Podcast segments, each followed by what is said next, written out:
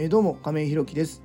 一般社団法人フローという福祉事業を行う会社の代表で、え現在は障害のある方向けのグループホームグループホームブルーノの運営をしております、え今日はまもなく障害福祉報酬改定、えー、ブルーノはどうするというテーマでお話ししたいと思います。え、本題に入る前にお知らせをさせてください。現在グループホームブルーノは、入居者様が6名ですので6床満床です。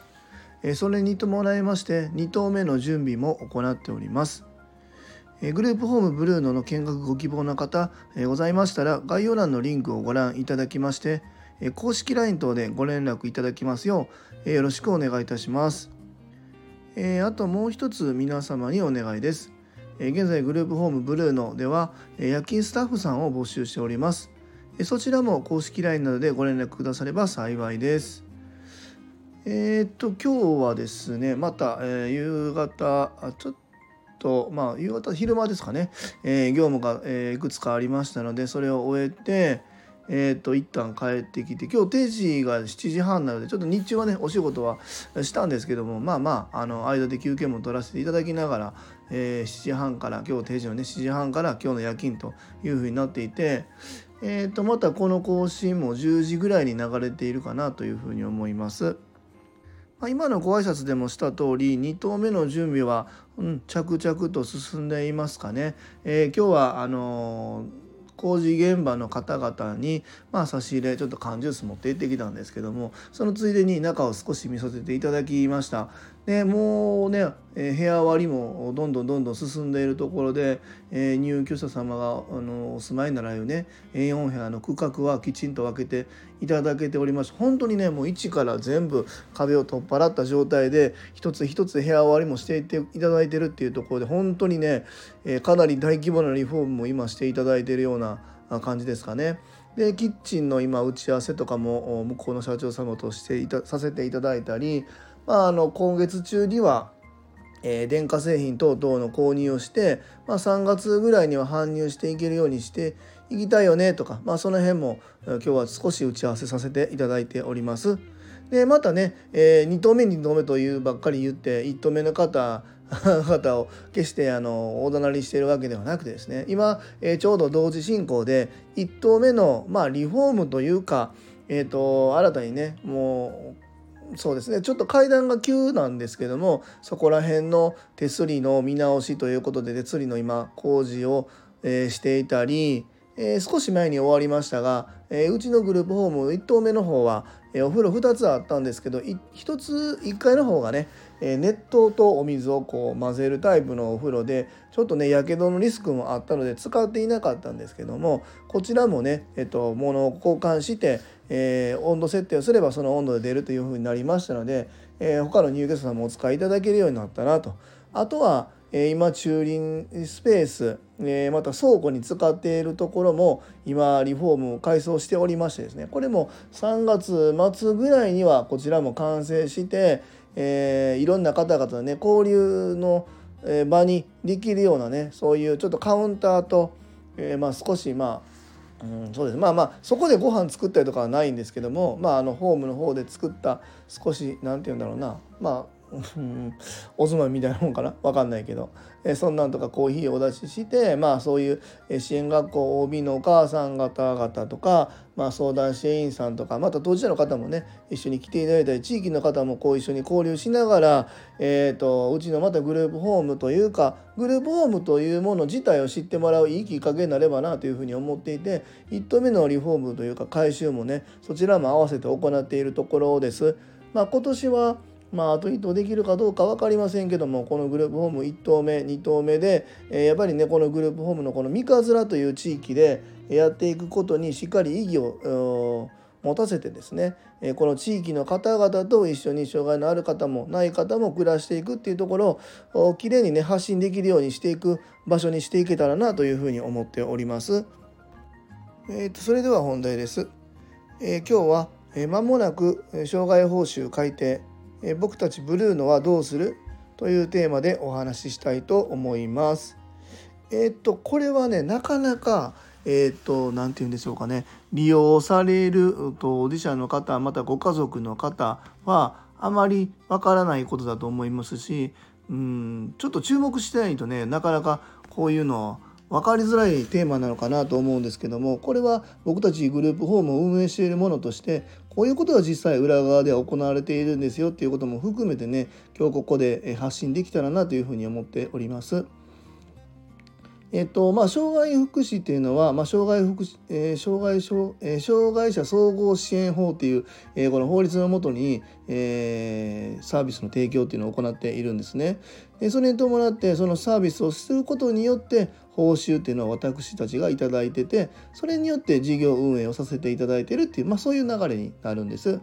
あの入居者さんが頂いてる家賃やえー、お食事代、え、水光熱費日用品費等々を含めてここから利利益をいただいてこれによって自分たちが運営しているというわけではないんですよね。今言ったお食事だったり部屋代、え、また日用品費ガス光熱費ですねこの辺に、え、利益ここで利益を取らないということが、まあ、ほぼほぼ決まっているんですね。じゃあどこで得るのって、え、どこで報酬を得るかっていうと今言った通り、えー、障害報酬というところを行政から自分たちがサービスした分のまあそれ分の見返りというかそれによって報酬をいただいてそこで、え、まあ利益を出して事業を運営していく自分たちの給料を立てて、え、また会社の早急というね設備投資なんかに回せるっていうのがここなんですけども。これがねまた今年の春ぐらいに、えー、また改定が入るこれもね何年かに1回、えー、こう報,、えー、報酬改定っていうのがあるんですね。報酬改定はどういうことかと言いますと、まあ、サービスに対して、えこれだけの報酬をお支払いしますっていうのが行政で決まっているんです。でこれは、えーと、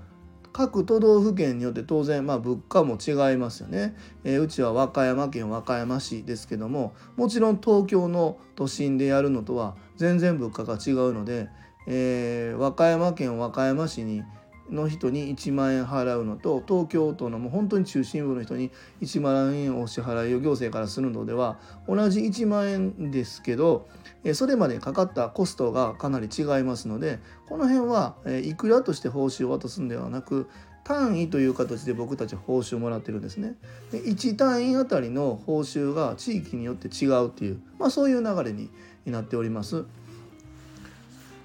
で、えーと、少し話を戻しますが、え、グループホームで、え、支援というのはもちろん夕食提、まあ、食事提供、まあ、入浴介助やったり行為、まあ、その他もろもろ身の回りの支援介助っていうところも含めて、え、入居者さんが自立に向けてねえー、どういうふうにやっていけばいいのかっていうのを関係各所と連携を取りながら、えー、入居者さんに支援していくっていうのが、まあ、大まかに言うとこういう内容なのがグループホーム、まあ、あとは日常ね帰ってきた時に安心してその場所をお家として暮らせるっていうその安定したものっていうのをここを保つっていうのもグループホームの一つ、えー、意義なのかなというふうに思うんですけどもこれに対して報酬をいただいているんですね。でその中にもいろんな内容があってこれをできるこれをまあこういう障害を持っている方にこの資格を持った人が支援することで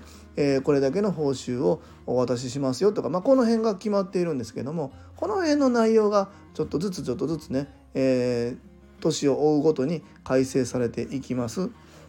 まあ、えー、皆さんのご想像通り、えー、報酬が大幅に上がるなんてことはなかなかなくですね。下がることはあっても上がることはなかなかないというのが現状どの,、まあ、あのジャンルでも同じなのかなというふうに思うんですけども。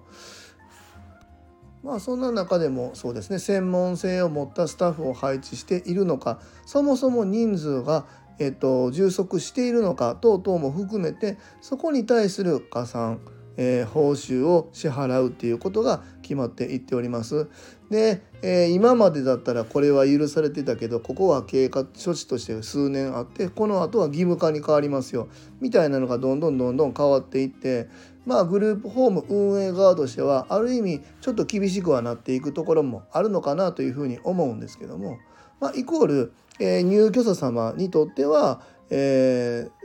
ー、よりねえっと、専門性の高いまた支援度が手厚い高いものに変わっていくんじゃないのかなというふうに、まあ、思います。まあ、これはグループホーム運営側の自分たちに本当に言い聞かせなければいけないなと思うんです。えー、これは僕たちはしっかり守るようにしているんですけどもこの報酬このお金をもらいたいからこういう入居者さんを入れたいっていうんではなくてこういうリクエストがあったこういう入居者さんなかなかちょっと支援度の高い入居者さんが来た時にどういう支援をしようでこの支援を頑張ってみようかなっていう時にそれに対して国があじゃあだったらこの報酬をもらいますってこの順番でもらわないとちょっと立て付けとしておかしくなってくるかなというふうに、ま思うんですよね。まあ、逆に言うと、まあ、この報酬これだけの支援をやっても、えー、報酬としては少ないからこういう入居さんはなかなか受け入れられないっていうのもこれもなかなか難しいところなんですよね。かといって、えー、と以前の放送でもお話しした通り自分たちにできることとできないことっていうのは明確にしておかないと何でもかんでもいけますいけます大丈夫ですうち受け入れられますってなった時に自分たち支援者側に負荷がかかりすぎてえっ、ー、とクリーンなね支援ができなくなってくるというのはこれは本末転倒になってしまいますので自分たちの実力体制えまた運営資金、えー、あの等々きちんと総合的に判断して自分たちができる支援というのをきっちり明確にしてそれに対して入居者さんを、えお受けする。また、えー、心苦しいところもあるかもわからないですけどもお受けできないとお断りするということも僕は本当に大切だこのお断りするっていうことは僕の中ですごく大切だなと思ってます。自分たちがえー、受け入れられないから他でも受け入れられないというのではなくて例えばうちで言うともう築40年50年以上の、えー、階段が急な一軒家になっているっていうところですよね。そこで、えー、車椅子介助が必要な方の入居を受け入れるっていうことは当然自分たちは無理すればもしかしたら毎回入浴のたびにスタッフが2人で担いで階段を上がってですねでもお風呂というかまあ毎回作業所行って帰ってきたのも含めておトイレも全部僕たちがやるっていうのはこの建物の構造上無理だよねとかうちにいるスタッフさんのえ支援レベル僕たちのレベルも含めてこれはなかなか難しいよねっていうところをその人が入ってもらったら自分たちの売り上げになるって言って無理してやるっていうのはこの入居者さんにとっても全然幸せではないと思うんですよね。こういうのも含めてきちんと整理していかないといけないなと思います。でこの報酬改定に伴って、えー、減るところ増えるところを見ながら、えー、自分たちはこういうふうにやっていこうっていうのはあんまりよろしくないかなと思うんですけどもでもなんかこの報酬改定のはうまくできていて、えー、国として今障害の方々がどういうところで困っていてこういう障害のお持ちの方はなかなか、え受け入れてもらえないよね逆に言うとこういう方受け入れてもらいやすいよねみたいなのはおそらくグループホームの全体としてあると思うんですよね。その中でやっぱり受け入れてもらいにくい方の支援をやってもらえるところには優先的に報酬をお支払いしますよ。逆に言うとまああのなんていうほとんど自分でできる自立をほとんどされている方々の支援っていうのの報酬を少し減らしてでもなかなかしんどいよねっていうところに報酬回しましょうみたいなのに少しずつ少しずつ年を追うごとに変わっていってるのかなと思いますので報酬を追っていって、えー、お金を優先してっていうわけではないんですけども、えー、当然しんどい支援。僕たちがねなかなか大変だなと思う支援に対しては報酬が単価が高くなっていくので、えー、それを追っていくことは実は実際は、えー、入居者さんの、えー、生活にとってはプラスになることも実際はあるのかなと思います。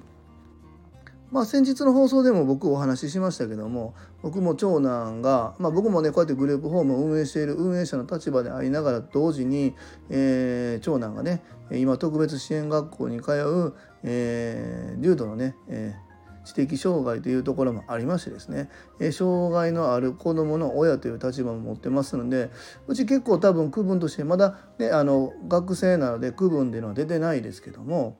えーとまあ、この後卒業して就労支援なりデイサービスなり行くってなった時にはおそらくこの区分班っていうのが出るかなというふうには思うんですね。そうなった時には多分えー、かなりえ重い重あの重度の障害区分になるのかなと思います。でそうなってきた時にやっぱりこの報酬改定によって、えー、まあ自立度の高い方の報酬は低くなるっていうのはグループホームとしてなかなかしんどいところも実際はあるんですけども逆に言うと、えー、より重度の方の報酬っていうのが高くなるっていうところも踏まえてですね、えー、うちの子供がうちのグループホームに住むのが適切かどうかは分からないのでね僕はまあ長男をうちのグループホームに入ってもらえれば嬉しいなと思う反面当然、えー、彼にも選ぶ権利がありますので、えーと、他のグループホームに行く可能性だって、まあ、当然あるわけですよね。その中でやっぱり受け入れてもらえる数っていうのはできれば多い方がいいとなった時に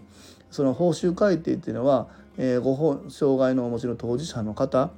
またご家族の方にとってもいいものに進んでいくのではないのかなというふうに思っているんですね。まあ、ただここはグループホームの僕たちは運営側なんで見えるところもあるんですけども報酬ばかりを追いかけてじゃあ食事は提供しているけど食事内容はどういうふうになっているんだろうとか実は食事時間が変なんじゃないのとか例えば夕方うん4時ぐらいにご飯食べたりあの本人が希望してえみんなが連携取って4時ということを把握して4時なんだったらいいんですけども、